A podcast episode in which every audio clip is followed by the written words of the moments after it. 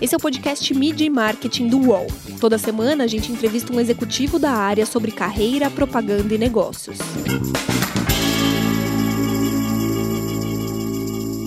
Pouca gente sabe, mas o iFood nasceu de um guia impresso de cardápios. Como que a empresa muda sua comunicação a cada semana para alcançar mais consumidores? E como ser rápido o suficiente para não perder tempo com as inovações do mercado? Eu sou Renato Pesotti e, nesta semana, a gente recebe o Bruno Montejorge, que é diretor de branding e comunicação do iFood. Tudo bem, Bruno? Prazer falar contigo. Tudo bem, tudo jóia, Renato. Um prazer estar aqui. Valeu, obrigado, cara. Vamos falar um pouco de pandemia, não muito, né? 2020 marcou uma profunda mudança na, na forma das pessoas lidarem com o e-commerce, com o digital e principalmente com o delivery, né? Como que o iFood passou por tudo isso, né? Como que a empresa mudou a sua comunicação? Quais foram os maiores desafios que vocês enfrentaram e têm enfrentado? Boa. É, é, não tem como não começar falando disso, né, Renato? Acho que é, se, seguimos em pandemia, mas acho que agora a gente já tem até condição de olhar um pouco para trás e ver o que, que como, como tudo vem caminhando e, e como é que a gente dá, dá seguimento a, a, esse período que a gente tem vivido. É, olha, o desafio tremendo, né? Eu acho que a forma que eu resumiria o, esse momento para a gente, como em termos de desafio, foi a gente deixar de ser uma, uma, um serviço de conveniência e se transformar num serviço essencial na vida das pessoas, né? Isso acaba por mudar é, toda a tua maneira de pensar como empresa, né? A gente falou muito sobre isso naqueles primeiros dias, né? Era literalmente o momento foi rasgar o planejamento, é, esquecer as metas numéricas e entender como é que a gente é, transformava o nosso modo de operar é, muito focado nas pessoas, como a gente podia cuidar das pessoas, cuidar de todo o ecossistema, né, dos clientes, dos restaurantes, é, dos entregadores, da, né, dos funcionários.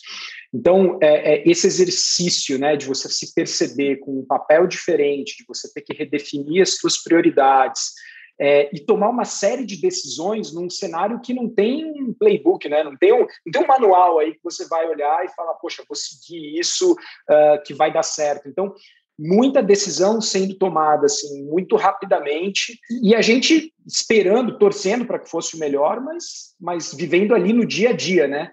É, é, te asseguro que foram aí é, é vários dias com pouquíssimas horas de sono para para começar a colocar né, o nosso, o nosso negócio uh, ah, um, ah, a serviço, né, a serviço da, da sociedade, do nosso ecossistema.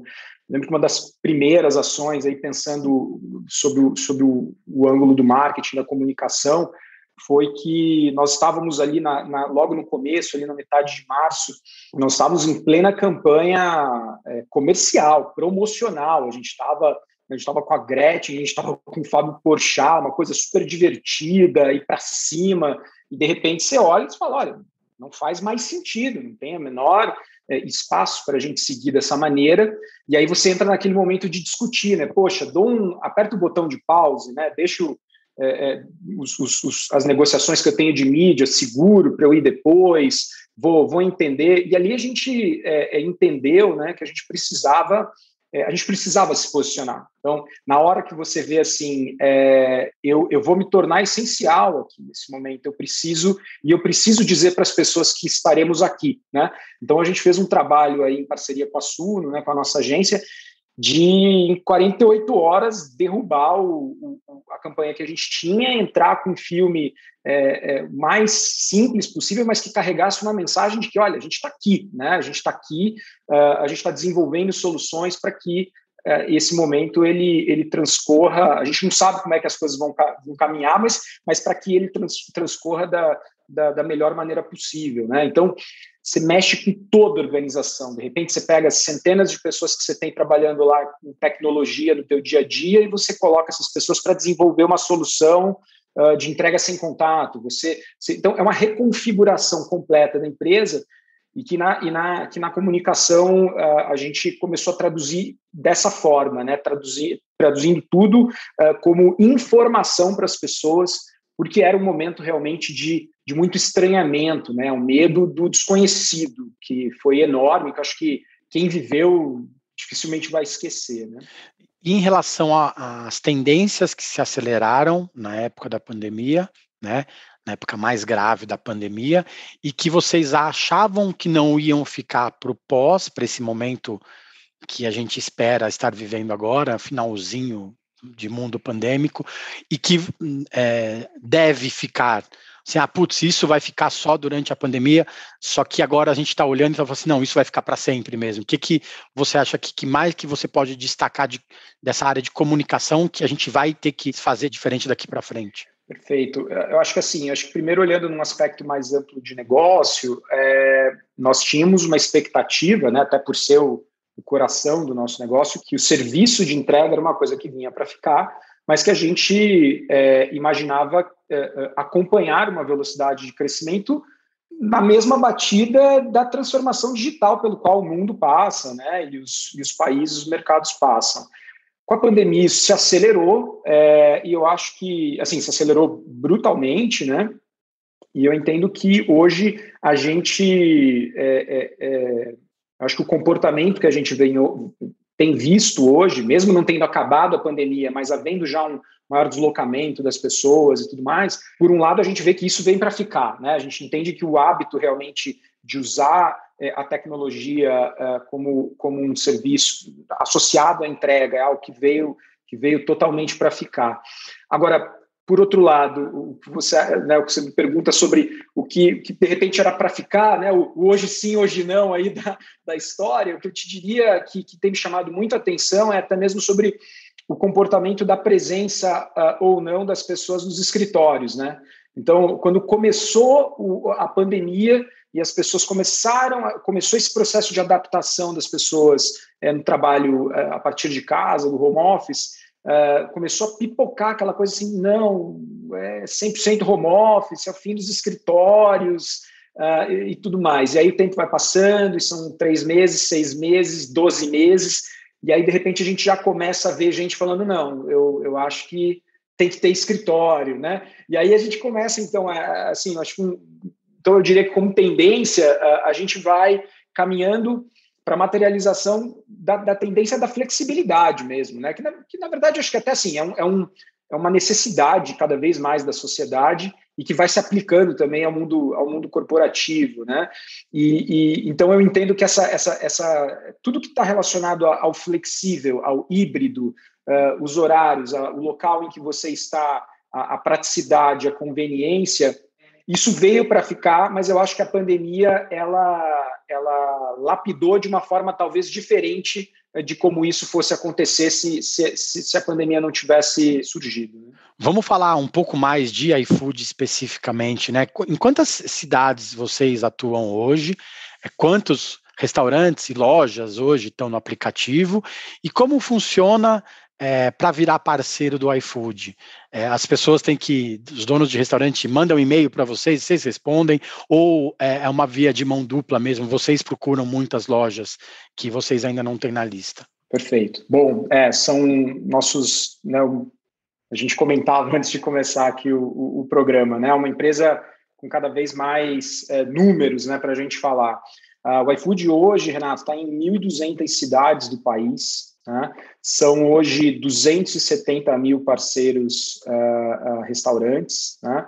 Nós temos hoje aí em, em torno de 5 mil um, supermercados e diferentes tipos de loja que estão aí em 400 municípios.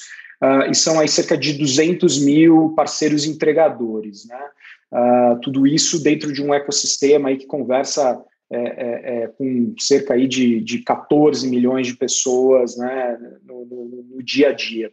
Então, para você né, que queira uh, fazer parte né, dessa, dessa grande comunidade do iFood uh, como um, um, parceiro restaurante, nós temos um, um processo uh, de autoinscrição. Você entra, você entra no site do iFood e ali você tem todo um, um caminho guiado para que você se torne uh, parceiro. Então, isso pode ser feito de maneira online, mais um dos, dos, das consequências né, desse, dessa grande transformação digital fruto da pandemia. E aí, por ali, é conduzido todo esse processo. E aí, obviamente, existe todo um, um trabalho de, de checagem de documentação, né, de, de, construção e contrato e tudo mais, mas a gente tentou tornar isso uh, cada vez num formato que fosse muito amigável e que permitisse ser feito com agilidade, porque durante a pandemia, né, a gente falou, a gente, é, acho que todos nós acompanhamos aqui uh, o quanto para o comércio de maneira em geral foi, né, e vem sendo uma época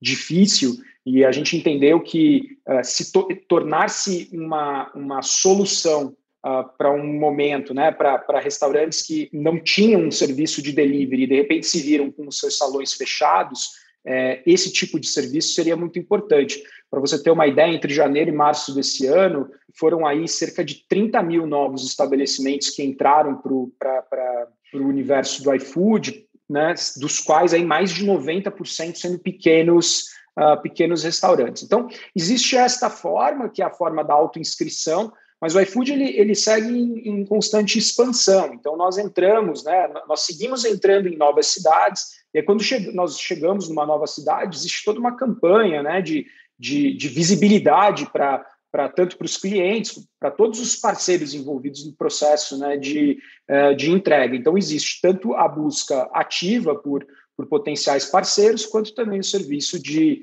de, de autoinscrição, vamos dizer assim. Né? Pelo que você desenhou aí, é, o, o iFood é completamente uma empresa de tecnologia. Né? As empresas de tecnologia ou não, antigamente faziam planos de três, cinco anos. Né? Agora, é, elas fazem de três a cinco meses, na verdade, no máximo, né? Como que, que a, como que a gente eh, se torna mais dinâmico, né? Ser uma startup ajuda muito nesse, nesse movimento de aceleração de decisões? Ah, sem dúvida, Renato. Acho que, acho que esse, esse DNA de, de empresa startup, é, é, eu, eu, acredito muito, né? O, o sucesso do iFood a esse DNA e, e, e eu acho que com tudo que está acontecendo, e eu diria até assim, até independente do que está acontecendo, as empresas que têm cada vez mais uh, obtido êxito em seus mercados são aquelas que conseguem é, trabalhar com muita agilidade de acompanhamento do que está acontecendo e mudança de rota com agilidade. Às vezes não é uma mudança de rota brusca, né? É, às vezes são mudanças pequenas que você vai fazendo por meio, por meio de testes. Né? Então, é muito comum no nosso universo né, corporativo a gente falar assim das grandes empresas como, como aqueles grandes barcos, né, aqueles transatlânticos, que para você fazer uma manobra você tem que, né, envolve um esforço muito grande. Então, a gente internamente, a gente se apropriou desse, desse clichê que a gente tem uh, no mercado e a gente criou um conceito que eu, que eu considero assim muito importante para o nosso negócio, que é o conceito de jet skis.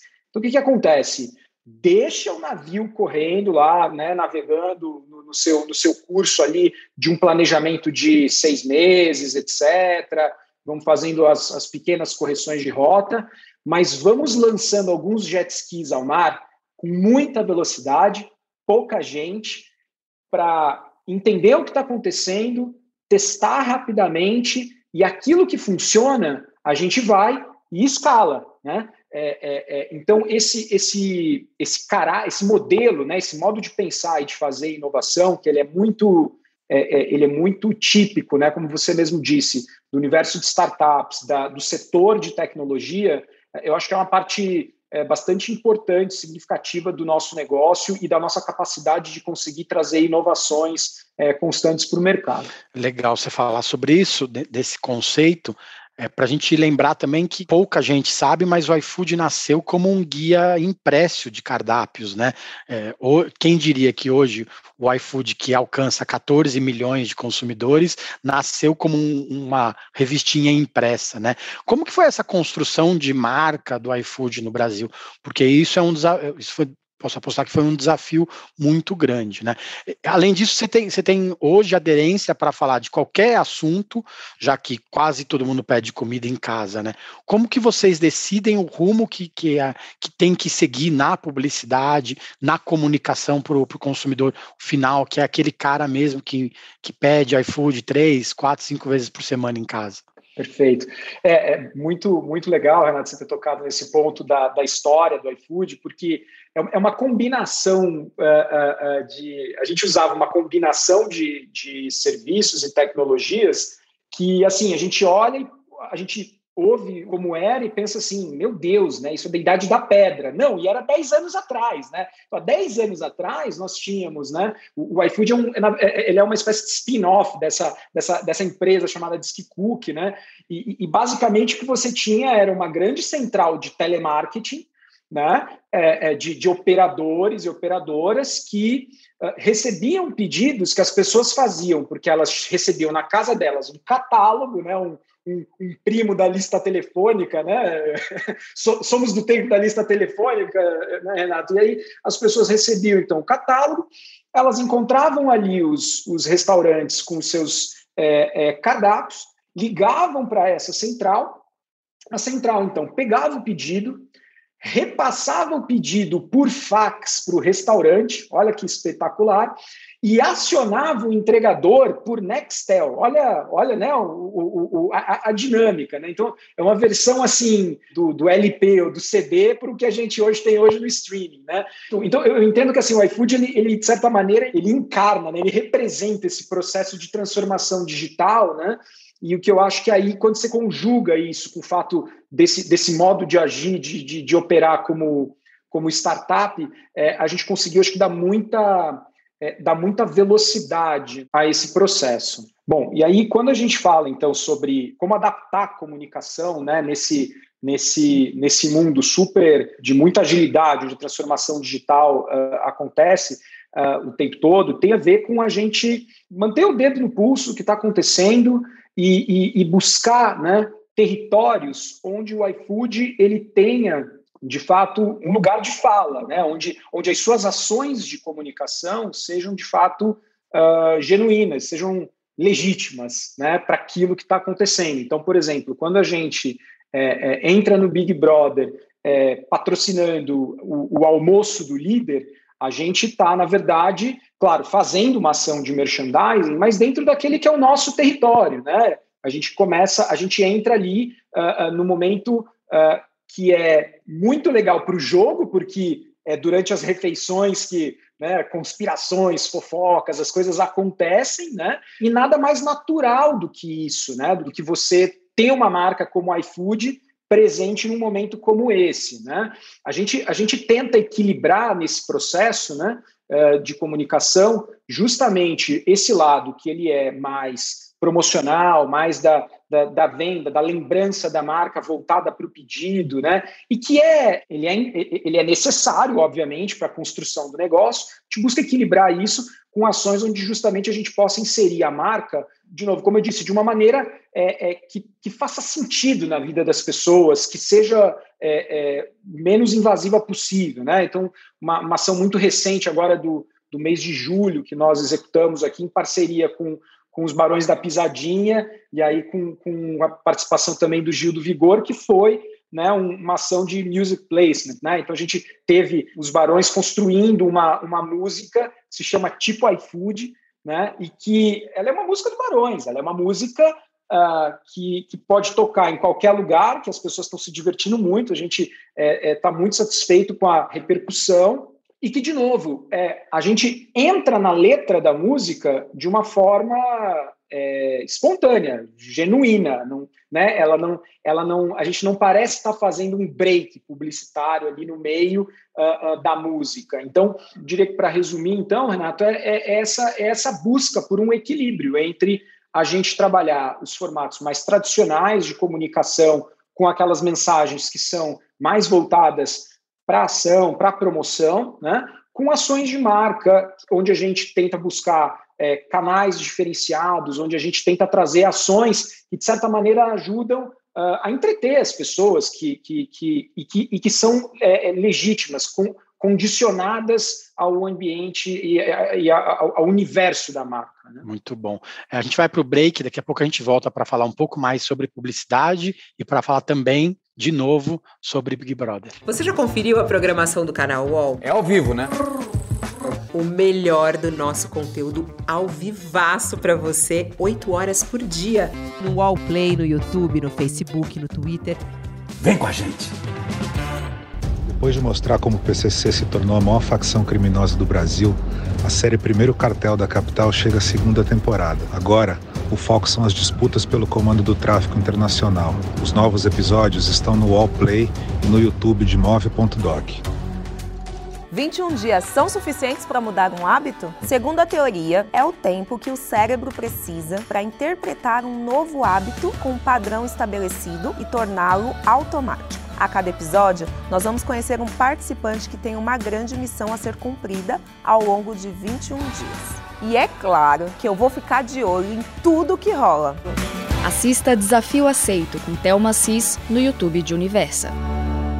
Voltamos. Essa semana a gente recebe o Bruno Montejorge, que é diretor de branding e comunicação do iFood. Bruno, cara, a, a comunicação hoje fala muito em colocar o consumidor no centro de tudo. Acho que é o básico para quem trabalha com delivery, né? Como que é ser relevante, ser empático, sem ser, é, sem trabalhar com um clichê na publicidade do iFood hoje? Olha, Renato, é um desafio constante, né? Acho que ter o cliente no centro, uh, como você falou, é, deveria ser o básico, mas a gente sabe que nem sempre é assim, né? Uh, uh, nós temos dentro do iFood hoje uma área de, de CX, que a gente chama, né? Customer Experience, que tem todo esse, esse cuidado com o cliente. Para você ter uma ideia, são aí cerca de 3 mil pessoas entre uh, funcionários diretos empresas terceiras que nos apoiam nesse, nesse processo. E, e aqui, uh, eu acho que é, é, um dos lugares que tem menos, uh, deveria ter menos segredo, né? É, são, são, são dois ouvidos para uma boca, né? A gente está muito atento, uh, uh, escutando e procurando, de preferência, se antecipar às necessidades do consumidor, oferecendo um serviço da melhor qualidade possível, mas, ao mesmo tempo, quando alguma coisa dá errado, e as coisas às vezes dão errado, né, é, você saber reconhecer e agir da forma mais rápida possível. Né? É, eu diria que um desafio muito, é, eu diria, esperado né, de empresas de tecnologia e de empresas é, é, de uma economia muito baseada em tecnologia, em aplicativos, como a gente vive hoje, está em como é que você equilibra a sua capacidade de é, falar e resolver problemas e antecipar problemas e encantar milhões de consumidores todos os dias, sem perder é, é, o lado humano disso. Né? Então, uh, esse é um dos grandes uh, desafios e, ao mesmo tempo, eu acho que uma, uma, uma, das grandes virtudes que o iFood tem. Né? A, gente, a gente recebeu, uh, no final do, de 2020, o, o, o, o prêmio uh, do Reclame Aqui, né, como a, a principal empresa né, no, no, no, setor de, de atendimento ao cliente, né, fomos os, os vencedores aí na, na, na principal categoria que, que, onde a gente disputa com todas as empresas do setor e, e mais bacana, né, fruto da, da votação popular, né? Então, é, é, acho que esse tipo de reconhecimento mostra que a gente está na direção certa tem sempre coisa para tem sempre algo para melhorar, mas uh, eu acho que esse é um exemplo da gente realmente viver uh, essa experiência do, do consumidor realmente como uh, o, o, indivíduo que está que, que tá no centro da nossa, da nossa estratégia, né? E, e eu, eu costumo falar sobre isso sempre lembrando, né, que, que nós fazemos parte, o iFood faz parte de uma grande comunidade, de um grande ecossistema, onde estão lá os restaurantes, eh, os, os, mercados, os parceiros entregadores, e, e o que, que acontece? A gente tem que colocar o cliente no centro, porque existe uma relação de interdependência entre todos nós, muito ancorada na satisfação do cliente. Se o cliente está insatisfeito uh, uh, com o entregador ele está com o iFood. Se ele está insatisfeito com o restaurante, ele está insatisfeito com o iFood. Se ele está insatisfeito com o iFood, ele está insatisfeito com eles também. Então, é, fazer um trabalho de excelência junto ao cliente é aquilo que faz com que todo esse ecossistema uh, siga crescendo. Né? E, então, por isso, é, foco total no, no, no, nosso consumidor, no nosso cliente. É legal você citar isso, porque é, tem até a questão do consumidor pedir um iFood, né? Independente de qual restaurante que ele vai escolher, qual loja que ele vai escolher para o produto que ele quer, ele pede um iFood.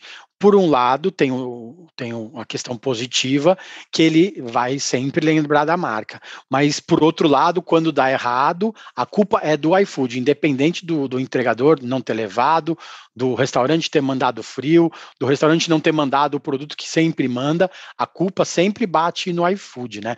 Com, com isso tudo, 24 horas por dia, 7 dias por semana, vocês recebem, sei lá, insights, sugestões, reclamações, é, o, o, tempo todo, todos os dias, né? Como que vocês organizam isso dentro dessas 3 mil pessoas que você falou de consumer experience, de agência de publicidade, de agência de reputação, de assessoria de imprensa, de comunicação com a mídia, de publicidade, de propaganda? Como que organiza tudo isso? Você consegue dormir também ou não? É, então, é, Renato, é um, é um desafio, mas é um desafio apaixonante, né? Quando você fala, olha, tem o ônus e o bônus, né? De você ser um, um, um sinônimo, né? De um, de um serviço que se transformou Uh, como a gente falou mais cedo, na, na, num serviço essencial. Como já diria o, o tio Ben, né, do Homem-Aranha, com grandes poderes, grandes responsabilidades. Então, a gente tem que assumir essa responsabilidade e, de fato, é assim que a gente se vê. Né? Nós entendemos que, que, que, existe essa grande comunidade com restaurantes, com entregadores, com clientes, mas nós também reconhecemos que a, a gente tem um papel protagonista nisso. E a gente tem que realmente é, reconhecer a responsabilidade como nossa, e nós temos, uh, por essa, é, é, por essa é, vocação de colocar o cliente em primeiro lugar, é, a gente tem que fazer de tudo para resolver uh, aquilo que não está bom, independente se a origem disso uh, foi por um parceiro ou não. Nós temos um papel protagonista nisso e a gente tem que estar muito atento. Né? Aí você pergunta né, como, é que como é que a gente organiza tudo isso com tanta gente. Né? Então, você uh, comentei dos, do, do, das 3 mil pessoas só ali dentro desse universo de CX a, a equipe do iFood, né, como, como funcionários, que a gente está falando aí de cerca de 5 mil pessoas hoje. Quando, de repente, de um dia para a noite, você vai para um modelo de trabalho remoto, né, aí entra de novo a, a necessidade de você usar de soluções eh, digitais que te mantenham com o dedo no pulso do que está acontecendo. Né? Então, hoje, é, nós temos, obviamente, todo um, um, um aparato tecnológico bastante rico para toda essa coleta de feedback, né, de tudo aquilo que o consumidor está tá falando. Às vezes ele reclama durante o pedido, né? E aí eu digo que nessa hora é, é um momento muito delicado, porque aí nessa hora a gente está lidando com o consumidor, com o tipo de cliente mais difícil do mundo, que é a pessoa com fome, né? A com fome é um consumidor duro com você e a gente tem que estar pronto para lidar com isso uh, passando pelos mais diversos né, canais de comunicação e, e, e, de diálogo. Né? Acho que hoje, com o advento das, das, das, redes sociais ou de empresas como Reclame Aqui, então a gente faz um trabalho de acompanhamento de tudo isso, né? E para nós, cada, cada informação, cada feedback, ele ele é importante, né? E aí dentro de casa, como que isso, como que se trabalha isso, né? É, é, a gente desde, desde o início da pandemia, e nesse caso, acho que é até interessante contar, né? Por um lado, você tem o, o, a vantagem de você ser uma startup, que você trabalha é, é né, esse, esse, esse, DNA de startup, a gente trabalha muito na base da autonomia, da gente, da agilidade. Então, isso, pré-pandemia, o que, que gerava, né? Às vezes, algumas áreas tinham seus próprios sistemas de comunicação, um gostava mais de usar o canal X, o outro o, o meio Y. E com a pandemia, a gente falou, gente, se a gente não organizar esse, esses, esses sistemas de comunicação e não simplificar, a coisa vai ficar complicada. Então, para te dar um exemplo, a gente hoje praticamente eliminou o e-mail do nosso dia a dia. O e-mail ele funciona muito mais para reuniões externas, né, para conexões externas. Dentro de casa, a gente usa muito, né, o nosso grande meio de comunicação é, é, o Slack, que é uma ferramenta que permite essa, essa troca muito ali, quase né, em tempo real de tudo que está acontecendo. E a gente tem ferramentas aí uh, também muito, muito importantes de, de social listening, né, de escuta realmente é, é, é, em tempo real de tudo aquilo que está sendo falado no iFood. E aí, uh, sempre que tem alguma coisa que, que a equipe de, de, de CX identifica como como uh, importante, que eles não conseguem resolver ali na hora, isso rapidamente é escalado dentro dos times de negócio para que a gente possa resolver, atender da melhor maneira possível os clientes. Falando dessa, dessa escuta ativa de redes sociais, é, esse ano vocês tiveram participação do Big Brother, como você falou, foi um grande pico de, de menções ao iFood na, nas redes sociais, né? Como que foi participar do programa? O que, que fica de bom dessa participação e quais as lições que você pode destacar, é, não só para o próximo Big Brother, mas também para os próximos reality shows que, que as empresas como um todo de comunicação, elas elas patrocinam e elas participam. Perfeito, boa. É, o Big Brother ele foi virando quase uma instituição nacional, né, Renato? Acho que é, é, antes, antes do, do Big Brother, é, BBB, o, é, o, é, a sigla BBB significava bom, bonito e barato, né? Hoje em dia, você falar BBB para um jovem, ele vai dizer Big Brother, né? É, é, e eu acho que a, a mudança, né, de, de, de, trazer essa, essa mistura entre influenciadores, celebridades, é, é, pessoas da sociedade em geral. Isso criou uma, uma, uma, outra dinâmica, né? Porque ela, ela, ela combinou o interesse do público por saber como aquela pessoa que ele segue naquele perfil é, é, é na, na, vida real, vamos dizer assim, e também acompanhar né, perfis, pessoas que vão se, que vão se destacando ali na, na dinâmica do programa. Você, você estar como uma marca ali, definitivamente não é um, não é um processo Uh, simples, porque uh, acho que parte do nosso aprendizado ao longo dessa parceria que a gente tem com, com, com, a Globo no programa vem justamente de como é que a gente pode participar dessa, dessa, desse grande exercício né, de, de realidade controlada ali que, que, que se cria no programa, uh, de tal maneira que nós não sejamos percebidos como um, um break, né, como um, uma parada ali, como algo que rompe uma, uma história que está se desenrolando. Pelo contrário, como é que a gente pode amplificar isso? Como é que a gente pode tornar é, aquela situação que está acontecendo X, né, ela mais legal ainda. Como é que a gente.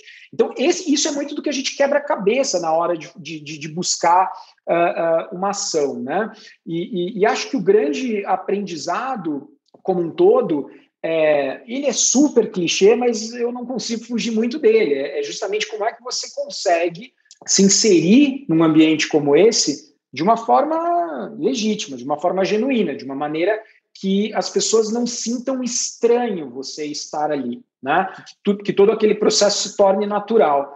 E eu acho que um outro ponto importante também é como é que você hoje enxerga o Big Brother não como um, não apenas como um programa de, sei lá, uma hora e meia que passa na Rede Globo no final da noite, e sim como um período onde existe praticamente um mundo à parte, né, no universo digital, né, e que as pessoas vão ali defendendo participantes e gerando memes e piadas, né? Isso é uma coisa que eu, que eu acho que aí o iFood tem uma, uma vantagem, né? Porque você você mesmo citou o iFood, ele, ele foi entrando na vida das pessoas ao longo dos anos, com maior velocidade, talvez agora nesse último uh, ano e meio, de tal maneira que a gente hoje faz parte da vida das pessoas em mais áreas do que simplesmente o delivery, né? A gente a gente virou meme, a gente virou adesivo de, de, de, WhatsApp, a gente tem a música dos barões, mas antes dessa música surgiram quantas aí, né? A gente recebe tantos conteúdos gerados pelas pessoas, né, a, a, respeito da marca. Então, o que eu acho que fica sempre como uma oportunidade é, é como é que a gente pode conectar o que está acontecendo ou o que a gente pretende fazer no programa com todo o debate que acontece ao redor dele dentro das redes. Né? Vou te dar um exemplo do que a gente acabou fazendo. Uh, teve uma situação ali no programa que quando a gente fez o almoço do líder, e aí ele tinha algumas embalagens que eram de mandioca, e aí tinha uma participante que era a Thaís, e aí a Thaís foi pega ali meio que, putz, será que eu, será que eu como, será que eu não como, será que eu mordo? E a galera das redes sociais não perdoou, o pessoal pegou aquele, aquele, aquele frame, né, aquela imagem dela tentando morder, e aí, nossa, aquela brincadeira tal. E aí, o que, que a gente viu disso? Né? A gente falou assim: primeiro, nosso, nosso pessoal de, de, de, sustentabilidade levantou a mão. Peraí, tem embalagem de mandioca que é comestível. Aquela não era, mas tem embalagem que é. E a gente falou, bom, como é que a gente então dá sequência a isso? E a gente estava justamente no momento de falar sobre. Uma, uma, a gente tinha uma campanha que estava para ir ao ar ali no, no mês de, de, julho, junho, julho, não, tô, não me lembro agora direito, que era justamente uma campanha para incentivar as pessoas a fazer o seu pedido recusando oferta de talheres plásticos, né? É, então todos esses acessórios plásticos que às vezes os restaurantes mandam e você está na sua casa, você nem precisaria disso, né? O que, que a gente fez? A gente trouxe a Thaís né, para estrelar essa campanha. Então ela, ela brincou com aquilo, né? Então, é, é, mas de novo, por quê? Porque tinha uma tinha um, um, sentido, tinha um racional. Era legítimo ali a gente trazer a Thaís, porque ela tinha feito parte de uma brincadeira dentro do programa. Então, para mim, tem muito a ver com esse fator de verdade, de legitimidade. Você citou dois exemplos que são bem opostos, aparentemente opostos, né? Que é o patrocínio a um programa de televisão e ações feitas dentro de uma rede social de mensagens, né?